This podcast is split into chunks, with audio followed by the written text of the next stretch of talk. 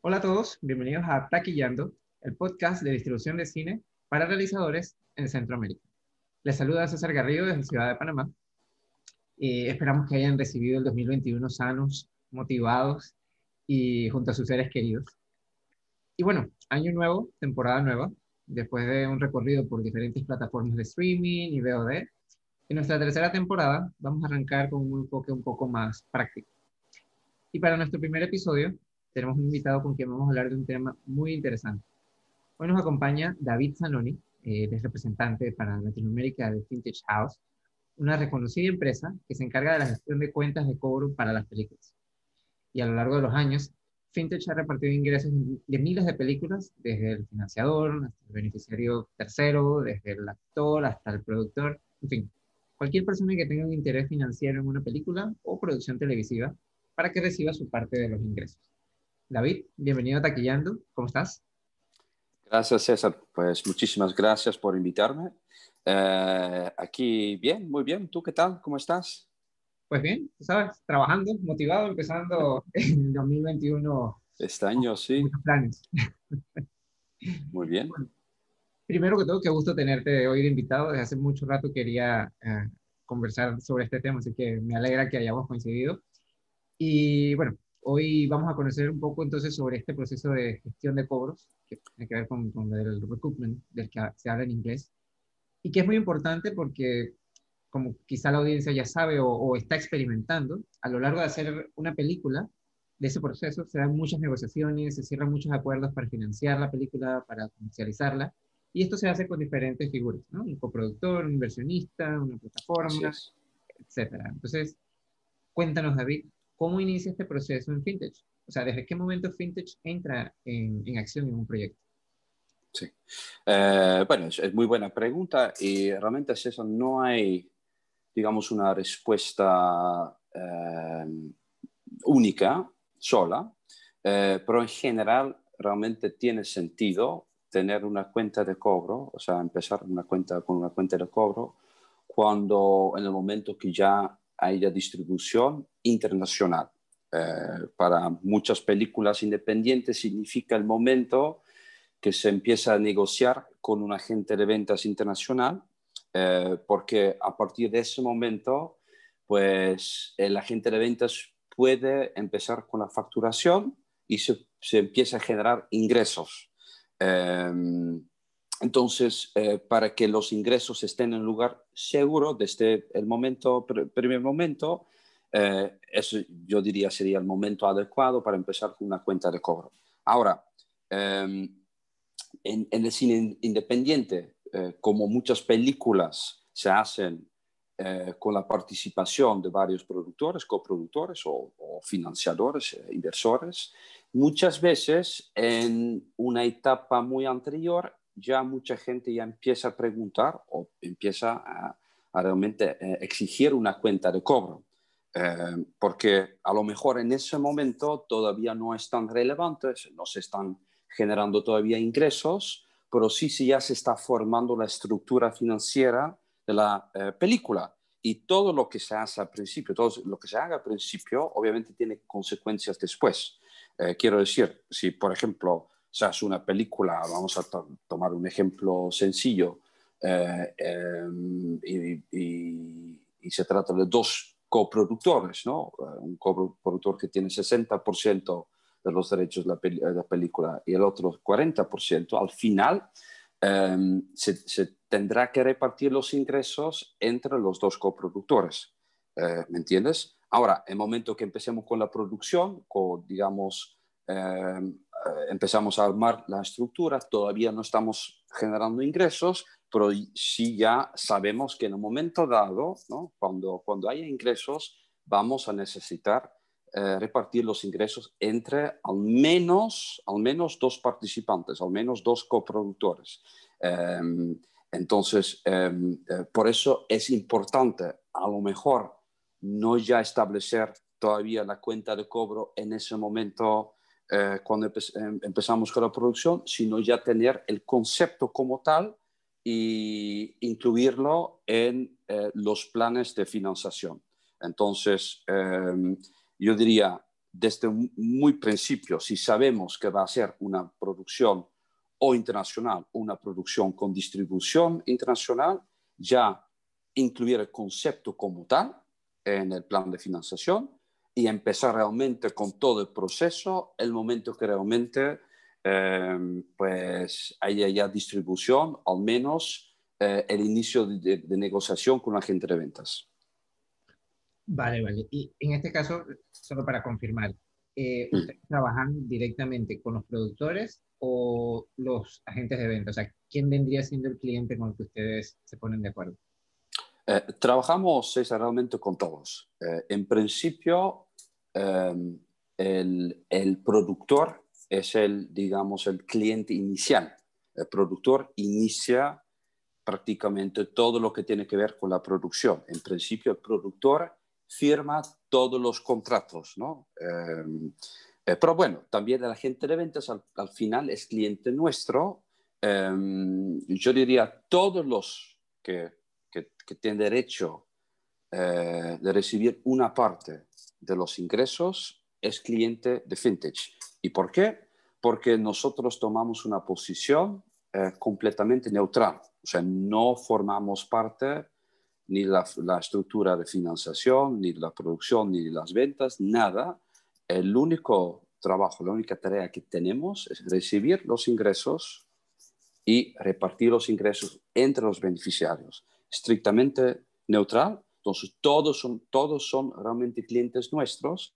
Ahora, para el productor, en principio, em, como te, te, te, decía, el productor inicia todo, o sea, tiene los contactos con inversores, o sea, tiene o cierra los, los, los tratados con a lo mejor eh, fondos, ¿no? Em, entonces, el productor en principio es para nosotros, digamos, leading, ¿no? En inglés, o sea, realmente manda, eh, aunque en la práctica trabajamos mucho, a lo mejor mucho más con las agentes de ventas, porque un productor a lo mejor hace una peli bueno, cada dos años, cada tres años, eh, con suerte cada año, un agente de ventas a veces vende 5, 10, 15 o 20 películas al año. Entonces, en la práctica hay mucha comunicación con la agente de ventas, lo cual favorece al productor porque normalmente un agente de ventas ya sabe, ya conoce todo el concepto, ya una forma de trabajar, una forma de reportar, etcétera, Em, y, bueno, eso sería la, la, respuesta. Vale, y eh, bueno, me imagino que todo este planteamiento de, de, cómo va a ser la, la gestión de cobros se definen en, los contratos que, que, se hacen con, con, las diferentes partes. Eh, regularmente lo que, se, lo que se sabe desde la parte de afuera es cuánto le toca a cada, o sea, cuánto porcentaje le toca a cada parte pero en cuanto a la estructura específica de cómo va a ser esta gestión de cobros, eh, para que ustedes la ejecuten, ¿quién la plantea? ¿Ustedes asesoran en esa, en esa parte o esa parte la plantea específicamente el productor con quien sea que esté negociando para que entonces ustedes lo, lo ejecuten? Eh, pues eh, realmente eso no hay regla. nos hemos aprendido, yo creo que FinTech lleva haciendo esto, ¿no? la gestión de cuentas de cobro por casi 30 años. Yo personalmente, pues casi, casi 14 años. Eh, realmente hemos aprendido que en la, en la práctica no hay reglas, entonces nos adaptamos mucho a la realidad. Ahora, hay productores y sobre todo después de cierta experiencia, ¿no? productores que han hecho varias películas, eh, que a lo mejor ya tiene bien formado eh, un plan de financiación, un esquema de reparto, eh, etcétera, y usamos ese esquema. Ahora, siempre eh, con la experiencia que tenemos, obviamente eh, ajustamos el esquema donde, donde sea necesario, ¿no? para que realmente la práctica se pueda ejecutar, porque a veces ese es el problema, como una producción tiene muchos contratos y muchos muchas promesas realmente, ¿no? Eh, y muchos derechos. O sea, mucha gente tiene derecho a una parte de los, los ingresos. A veces es un trabajo, eh, realmente un esfuerzo, eh, crea un esquema de reparto eh, correcto y un esquema que realmente funcione. Luego tenemos clientes productores que no tienen esa experiencia, experiencia y si tampoco tienen ayuda de un abogado eh, especializado en entretenimiento, que, lo cual pasa mucho en Estados Unidos y me imagino mucho menos en eh, Latinoamérica, em, nosotros ayudamos mucho. ¿Me entiendes? Tenemos la experiencia, eh, bueno, como te decía, muchos años de trabajo y muchas películas al año, entonces hemos visto de todo. Entonces, en caso que el productor no, no, no tiene un, realmente la, o sea, el, el, el, plan realmente bien armado o el esquema de reparto eh, bien hecho, ayudamos donde sea necesario. Ahora, nosotros otra vez somos neutrales, ejecutamos lo que las partes, ¿no? que se supone que las partes acordaron entre ellas. Entonces, no podemos decidir, no podemos decir, ¿sabes qué? Yo veo que según el plan, este productor, a este productor le toca, no sé, 3% eh, o, o 10 mil dólares, eh, no se me hace justo, vamos a darle 20 mil. Eso no, eso no se puede hacer, ¿me entiendes? al final eh, le toca al productor, le toca a las partes, pero obviamente vemos y, y, a veces hay preguntas en qué momento, por ejemplo, se paga la gente de ventas, ¿no? ¿Qué prioridad tiene? Bueno, por experiencia sabemos que en principio la gente de venta se paga lo que se dice en inglés off the top, o sea, desde el principio, ¿no? La gente de ventas es número uno en general eh, y después se paga a los productores. Eh, y dependiendo de la complejidad, pues asesoramos donde sea necesario. E-, eso que dices me parece interesante porque, y, me imagino que ustedes la deben haber pasado también muchas veces, eh, muchas veces cuando hablas con realizadores que de repente esperan cerrar una venta o, que están en ese proceso de cerrar algún, acuerdo con un distribuidor, o una plataforma, etc., eh, quizá por desconocimiento del proceso, pueden tener la expectativa de que al cerrar un acuerdo eh, la compensación llega de manera inmediata y eso no necesariamente es así. Entonces, me gustaría ver si que también creo que, puede variar, pero ¿hay alguna duración promedio de este proceso o varía según alguna particularidad de los proyectos? Eh, bueno, eh, así es, es, justo como tú dices, eh, César. muchas veces la gente no, o con, poca experiencia, ¿no? productores con poca experiencia, no sabe que hay todo un proceso antes de que se llegue el momento que le toca la producción una parte de los ingresos. Y eso depende mucho eh, de la estructura de, financiación eh, y de la estructura de distribución. ¿no?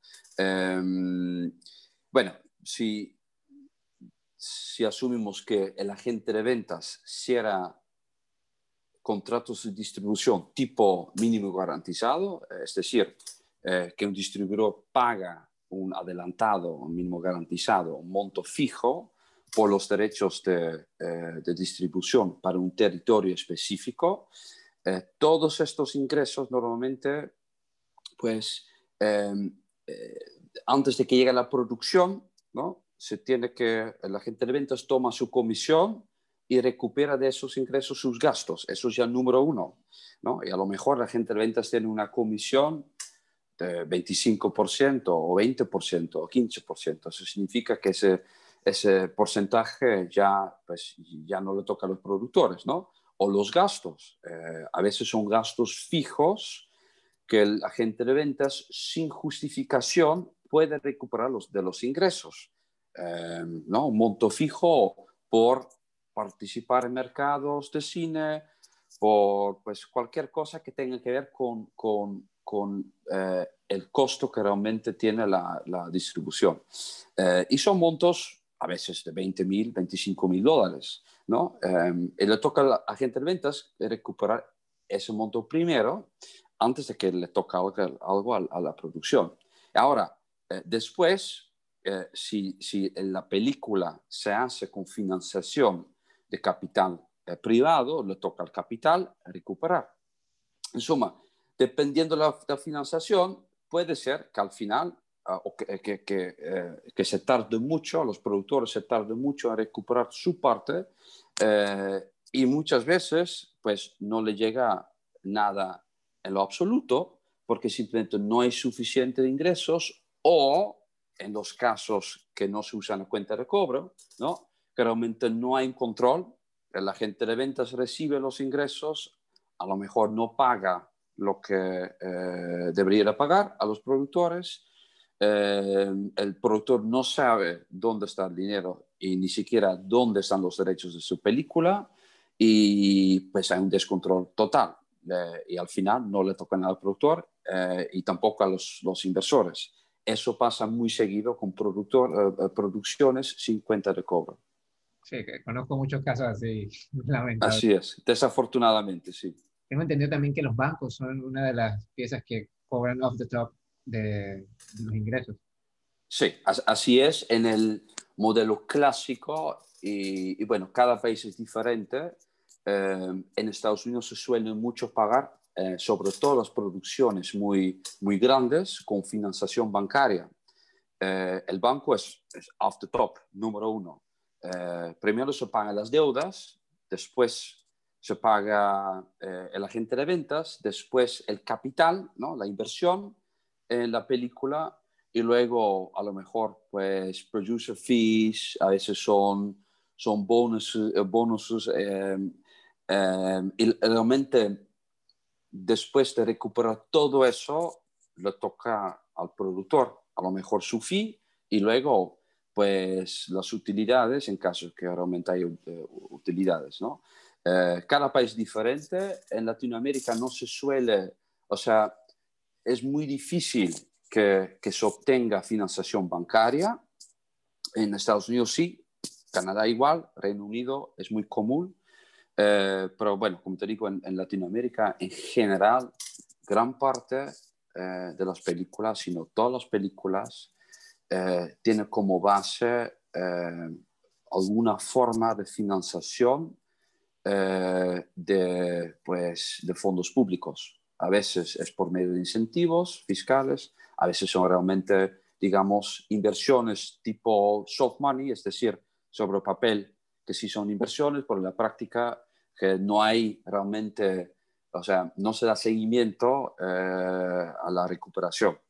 Entonces, em, y se mezcla con capital eh, privado, ¿no? inversión de capital privado, ahí sí existe la obligación de recuperar dinero. Em, y yo diría eso para los productores es lo más importante, es realmente asegurar eh, que haya suficiente, suficientes ingresos y al mismo tiempo un sistema adecuado para, los, para que los inversores recuperen su dinero. Eh, y bueno, la cuenta de cobro, cobro es, eh, forma parte de eso hace un momento eh, eh, estabas hablando del, modelo tradicional. Te quería consultar. Eh, con la llegada de las plataformas, que ya tienen varios añitos en negocio, ¿cuánto ha variado el modelo tradicional que había? Hay mucha diferencia porque ellos han cambiado mucho lo que es el proceso de financiación de películas. Entonces, imagino que a la hora de hacer los cobros también cambian algo. Así es. bueno, ha cambiado y sigue cambiando la industria cinematográfica a nivel mundial. Eh, ahí las plataformas, ¿no? los streamers, eh, pueden entrar eh, de varias formas. Si realmente compran los derechos de una película ya hecha, ¿no? el modelo, al menos para nosotros, no cambia mucho. Para el productor sí, porque la plataforma suele pagar mucho más eh, que distribuidores independientes y muchas veces se vende en una vez todos los derechos a la plataforma. Eh, entonces es muchísimo más cómodo eh, y para el productor, productor por lo general gana mucho más.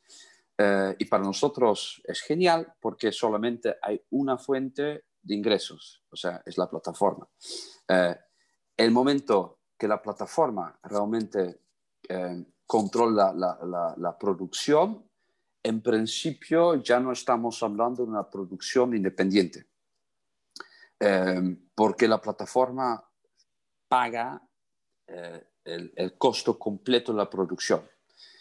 Y ya tenemos un modelo que es mucho más parecido al modelo típico tradicional de los estudios, ¿no? O sea, el estudio o la plataforma en este caso controla tanto 100% la producción, 100% la financiación, 100% la distribución por medio de sus propios canales. Ya no hay estructura independiente, ya no se necesita una cuenta de cobro, porque nadie participa en los ingresos. Normalmente la plataforma paga un, buyout, realmente, un buyout fee al, al, productor, a los productores de este presupuesto y ya está. Vale, y en cuanto, a, hablando de estas producciones independientes en las que ustedes toman eh, eh, participación, en cuanto a formatos, por ejemplo, entre una serie, que es muy común en las plataformas, y un largometraje, ¿el, el proceso o, la, la, duración de, la gestión de, de, cobros varía? ¿En alguna medida? Eh, hay, hay, poca diferencia. Eh, yo creo, eh, en la práctica vemos que a lo mejor películas generan mm, dentro de un periodo más breve casi todos los ingresos. ¿No? A lo mejor una película promedia después de cuatro años pues ya ya, ya está agotado, digamos, ¿no? O sea, ya no hay casi ingresos, eh, solo si, en caso que, que hablamos realmente de, producciones o películas muy exitosas. Eh, en general, se generan un 80% de los ingresos, se genera en el primer año de la distribución y luego un 10 a 15% en el segundo año de la, de, de la distribución. Em, entonces, después de dos años, ya 90-95% ya está generado. Em, en series puede durar mucho más, ah, también porque hay más episodios.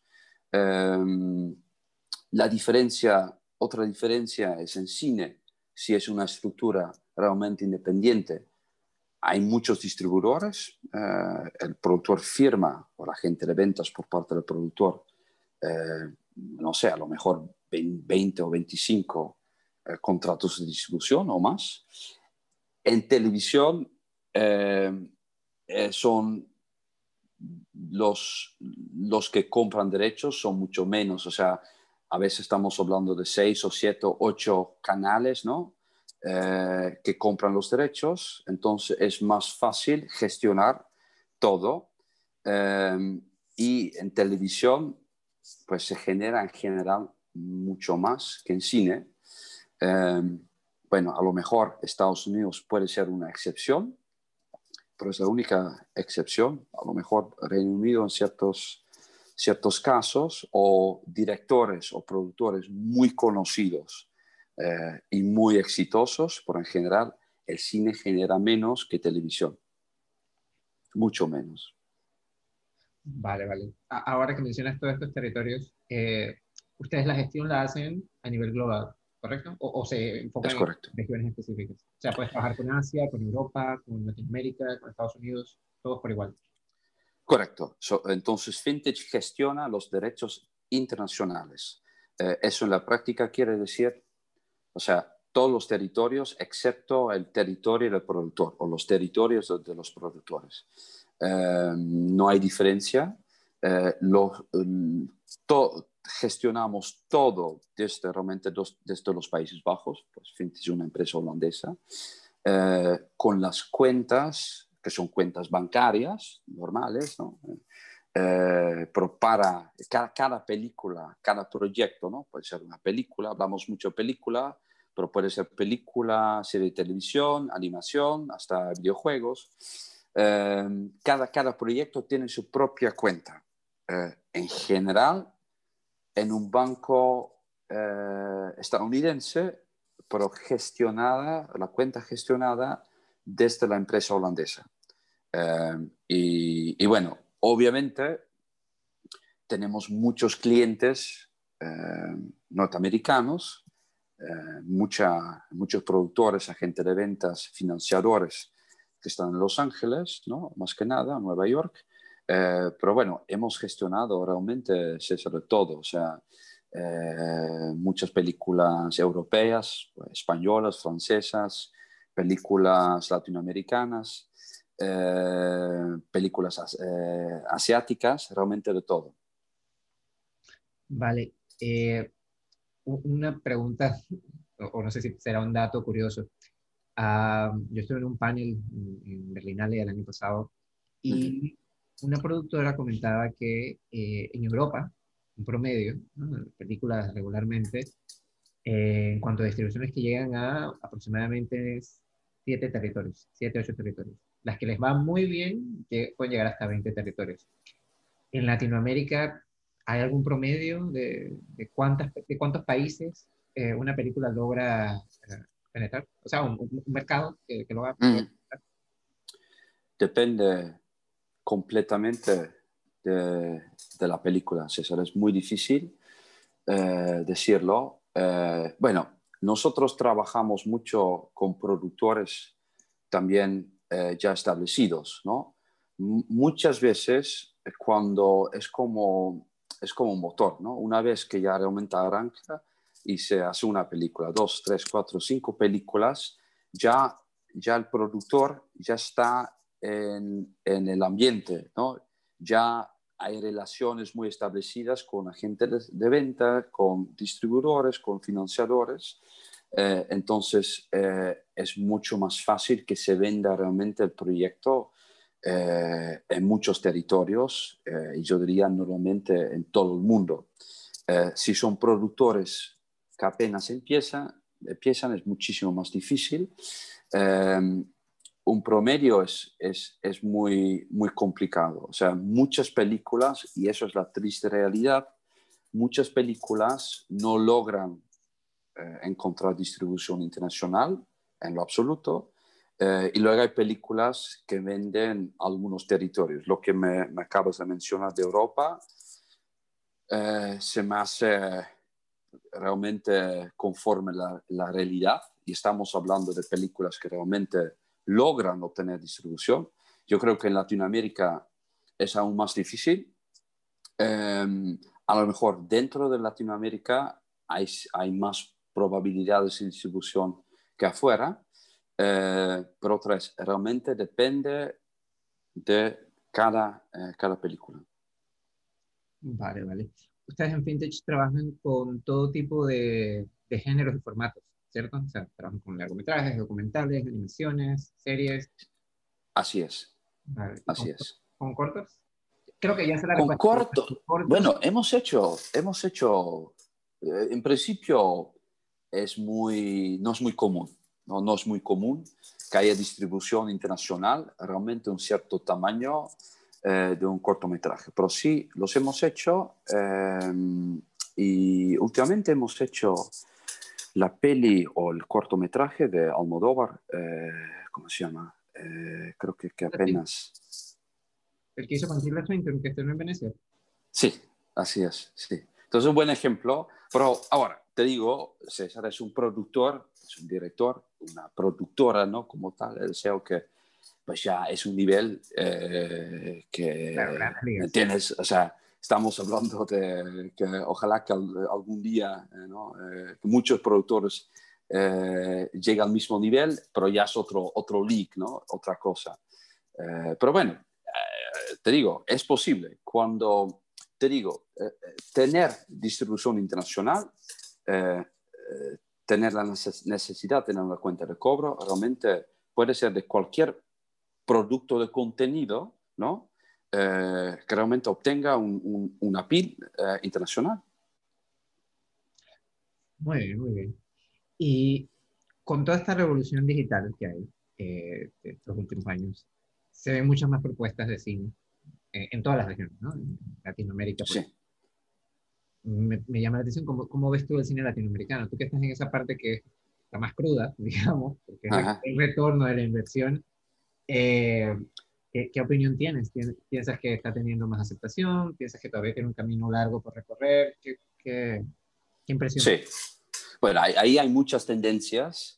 Eh, obviamente hay cierta, que no es, no es de estos tiempos, ¿no? ya lleva tiempo, pero hay cierta globalización eh, que yo creo que es, es ofrece muchas oportunidades para el cine latinoamericano. ¿Me entiendes? eso es una cosa. Luego, las plataformas eh, y depende mucho de tu punto de vista, o sea, eh, se mete mucho ya en Latinoamérica. Eso significa que el control creativo se pierde, ¿no? En muchos, muchos sentidos. Pero por otro lado, ofrece muchas oportunidades. Eh, entonces, son tendencias al final, al menos en sentido comercial, para las películas. Son tendencias, yo creo, positivas. Em, la, lo, que, lo que sí veo yo problemático, pero es una, es una cosa em, que, yo, yo, lo veo difícil que cambie, el apoyo por parte de los, los, los, los gobiernos, ¿no? Realmente eh, va y viene eh, y no es muy constante, o sea, el apoyo al sector cinematográfico. Em, y sobre todo en una región donde con, con dinero de capital privado todavía no se puede amar casi un proyecto eh, completo, ¿no? Como en Estados Unidos. Eh, yo lo veo muy difícil que cambie. Por otro lado, te digo, con el español ya un, un idioma, eh, creo que es el segundo o tercer idioma del mundo ya, y con la globalización eso puede cambiar siempre cuando se puede generar la atención eh, de un público muy grande, ¿no? Que realmente a lo mejor estás en Panamá o un productor de México, un productor de Argentina, eh, realiza una película que realmente salga del concepto nacional eh, y puede ser una película o a lo mejor cualquier otra, otra forma de contenido. Ahí sí, yo creo que hay un mercado muy grande y agrega, agrega a eso que Estados Unidos tiene una población eh, que habla español muy grande, ¿no? el, mercado hispano que es enorme. Eh, yo creo eh, que más que nada eso beneficia mucho, puede beneficiar mucho aquí a, a, México, por cercanía, obviamente, y con, muchos mexicanos, ¿no? o descendientes de mexicanos que viven en Estados Unidos, pero más en general, eso puede ser para el futuro algo muy interesante para el cine latinoamericano. Sí, hay una oportunidad de entrada visible sí, y palpable. Así es. Pues interesante. Me gusta tener esa perspectiva de otras figuras porque regularmente esta información la, la de, de, gente que, digamos, está directamente eh, involucrada en el proceso, pero cuando ves otras figuras que que participan, siempre es eh, enriquecedor tener esa, esa, perspectiva. Y bueno, para cerrar, eh, como te comentaba antes, tenemos el segmento que se llama ¿Por qué nadie me dijo? Así que le vamos a pedir a David que nos comparta tres consejos o, o, tres sugerencias de qué pueden ser buenas prácticas en la etapa inicial de, de negociaciones, de cierre de acuerdos, para evitar inconvenientes cuando ya esté en el proceso de, de de gestión de cobros de sus películas. Sí. Bueno, una cosa es que siempre, eh, que siempre me, viene en, mente es, que el momento, el momento que el productor está negociando o tiene la oportunidad de negociar con la gente de ventas es un momento obviamente de, de, mucha emoción, mucha alegría eh, y una oportunidad que a lo mejor no, no pasa tan seguido. Entonces, eh, lo que yo he visto en la práctica que el, productor suele ceder mucho. Eh, ¿Me entiendes? Eh, lo cual entiendo, pero al mismo tiempo que el productor nunca, nunca olvide que el, el, proyecto es, propiedad, es su propiedad. ¿Me entiendes? El, agente de ventas es alguien que vende por, por parte tuya como productor. y lo que tú decidas en ese momento tiene consecuencias a largo plazo, ¿me entiendes? Con con cuál agente de ventas, lo que, lo que realmente eh, eh, negocies con la agente de ventas y sobre todo el control sobre la película, sobre los derechos. Eh, y bueno, de eso realmente sale obviamente la necesidad de tener una cuenta de cobro, porque por medio de una cuenta de cobro tú tienes control sobre los ingresos, pero también sobre los derechos de la película. Em, entonces, yo diría, consejo mío, en ese momento, pensar muy bien, tienes una propiedad, eh, puedes con eso ganar dinero em, y los derechos los tienes que, que, o sea, realmente proteger muy bien, saber en, cualquier momento cuánto se, eh, eh, se, ha ganado con la película, dónde están los derechos, cuáles distribuidores tienen los derechos por, por cuánto tiempo y, por, eh, y para cuáles territorios, todo eso. Eso es muy importante. Y otra cosa es cómo te quieras tú como productor posicionar. Es un proyecto de, o sea, realmente de pasatiempo, ¿no? De hobby, eh, no importa, uh, puedes hacer lo que quieras. Si tú lo ves como una profesión, como un negocio, eso significa eh, que tienes que tratar de, eh, armar el proyecto con éxito. Eh, si tienes inversor, inversores, inversionistas, es muy importante que los inversores queden contentos, ¿no? Tú no puedes garantizar que haya ingresos que realmente recuperen su inversión, pero sí puedes hacer todo lo que puedas para garantizar ¿no? Eh, eh, o, para tratar de, recuperar todas las inversiones. Eh, y eso haces en el momento que, que, estás negociando con la gente de ventas o con otras partes, tomando en cuenta muy bien los, o sea, los derechos y la posición de tus inversores y cuando el momento que se genere ya ingresos, el momento que haya distribución, que realmente tengas todo, todos los mecanismos de protección para ellos. Ahí todavía no está garantizado nada, pero al menos se puede decir, mira, hice todo posible ¿no? Eh, de una forma profesional eh, para, eh, para que ustedes recuperen su inversión. Eso es importante porque al final necesitas relaciones eh, que, que, duren, ¿no? A largo, largo o sea, para, para, para, eh, para largo plazo. Y en esta industria es una industria al final pequeña y, y, mucha gente, todos se conocen al final. Entonces, relaciones muy importantes, hacer el trabajo muy bien. Eh, bueno, eso serían mis, mis sugerencias.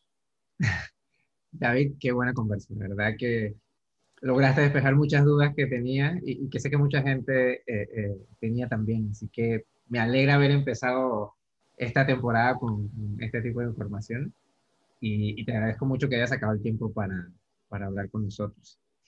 Eh, bueno, ahora te cedo el espacio para que indiques a la audiencia cómo, cómo te pueden contactar, dónde pueden contactar, si tienes una página web, algún correo para, para que los visiten.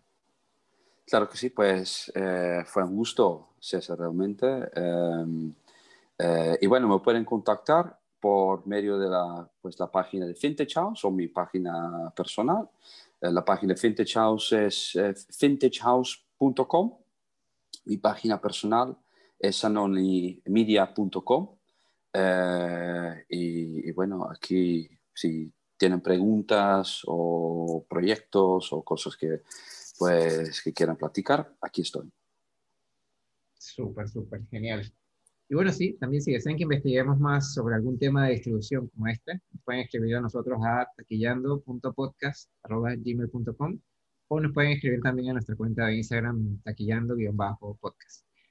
Eso fue todo por hoy. Les agradecemos a, a David, al equipo de Vintage, y les agradecemos a toda la audiencia por su sintonía. Eh, y no se pierdan la próxima entrega de Taquillando, el podcast de distribución de cine para realizadores en Centroamérica. Hasta la próxima.